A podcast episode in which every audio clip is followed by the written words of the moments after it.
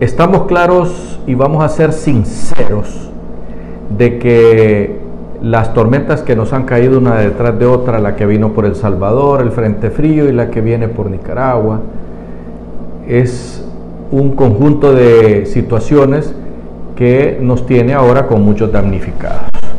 Y como siempre, la zona norte es la peor porque los millones que se gastan en hacer los famosos bordos, que lo único que han servido es para hacer millonarios a los que se encargan de hacer los tales bordos, y que el día que llegan las lluvias se deshacen como que fueran hechos de azúcar.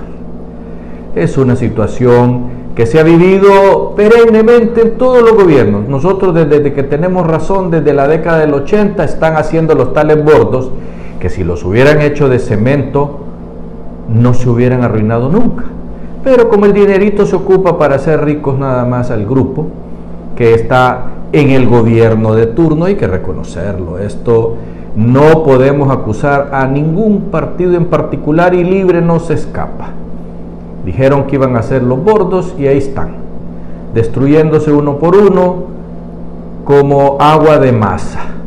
En fin, hemos tenido poca información de parte de la gente de Copeco y ya salió el FID diciendo que quiere 100 millones de lempiras para resolver ese problema, lo cual es otra mentira más, que los políticos de turno, los pasados, los presentes y los futuros, si no se cambia de actitud, continuarán haciendo las mismas barrabasadas.